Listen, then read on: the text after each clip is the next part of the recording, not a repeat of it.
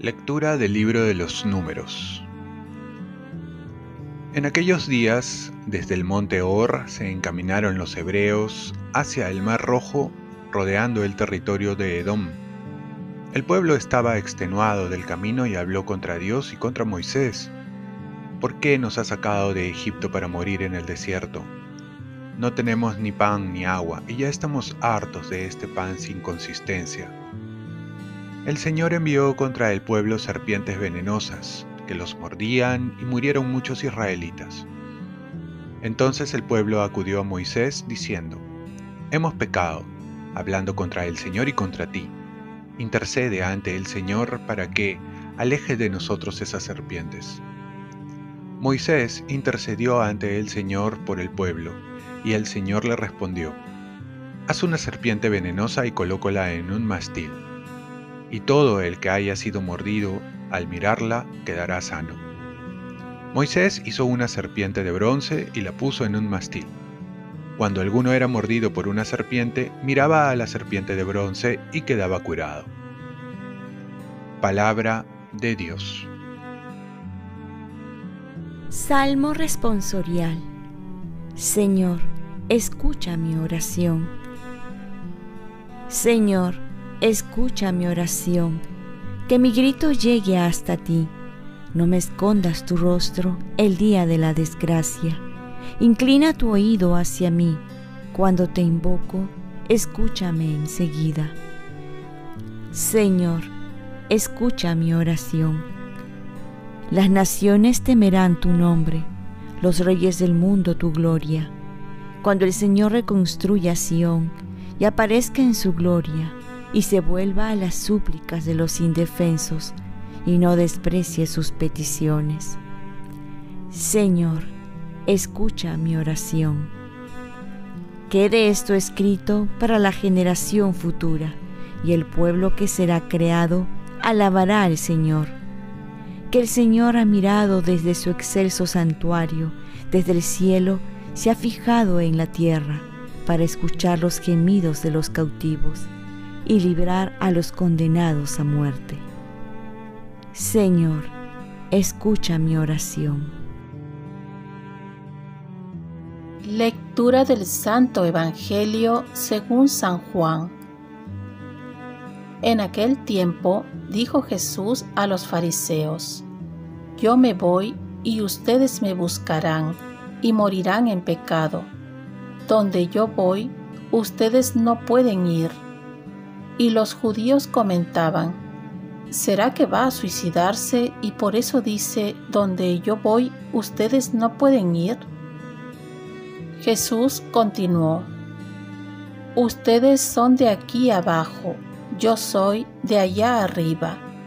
Ustedes son de este mundo, yo no soy de este mundo. Por eso les he dicho que ustedes morirán en sus pecados, pues si no creen que yo soy, morirán en sus pecados. Ellos le decían, ¿quién eres tú? Jesús les contestó, esto es precisamente lo que les estoy diciendo. De ustedes tengo mucho que decir, mucho que juzgar, pero aquel que me envió es veraz y yo comunico al mundo lo que he aprendido de él. Ellos no comprendieron que les hablaba del Padre. Y entonces dijo Jesús, Cuando ustedes hayan levantado en alto al Hijo del Hombre, entonces sabrán que yo soy y que no hago nada por mí mismo, sino que hablo como el Padre me ha enseñado. El que me envió está conmigo y no me ha dejado solo, porque yo hago siempre lo que le agrada. Cuando les exponía esto, muchos creyeron en él. Palabra del Señor. Paz y bien. En nuestra cruz podemos descubrir la gloria de Dios. La pregunta que va a ser una constante ante Jesús es, ¿quién eres tú? Esta respuesta la vamos a encontrar gradualmente, porque nuestra vida consiste en conocer a Jesús. San Pablo va a decir, todo lo considero basura con tal de conocer a Cristo. Este conocer no se refiere a un conocimiento intelectual, sino a una experiencia personal. Los judíos querían entender el misterio de Jesús, que se revela como Dios, y para esto tenían que dar el paso de abrirse a la fe y no lo hicieron. Mientras que los enemigos de Jesús van a creer que la muerte de cruz va a ser el final, Jesús revela que cuando ustedes hayan levantado en alto al Hijo del Hombre, entonces sabrán que yo soy. Ahí va a revelar su identidad y todos verán la gloria de Dios. Aquí está lo maravilloso de Dios, que se vale hasta de una cruz que era símbolo de maldición para traer la bendición a toda la humanidad. En nuestra vida también Jesús puede hacer lo mismo. Desde el abismo donde podemos estar, puede ser un trampolín para llevarnos a hacer su voluntad y ver la luz que tanto anhelamos.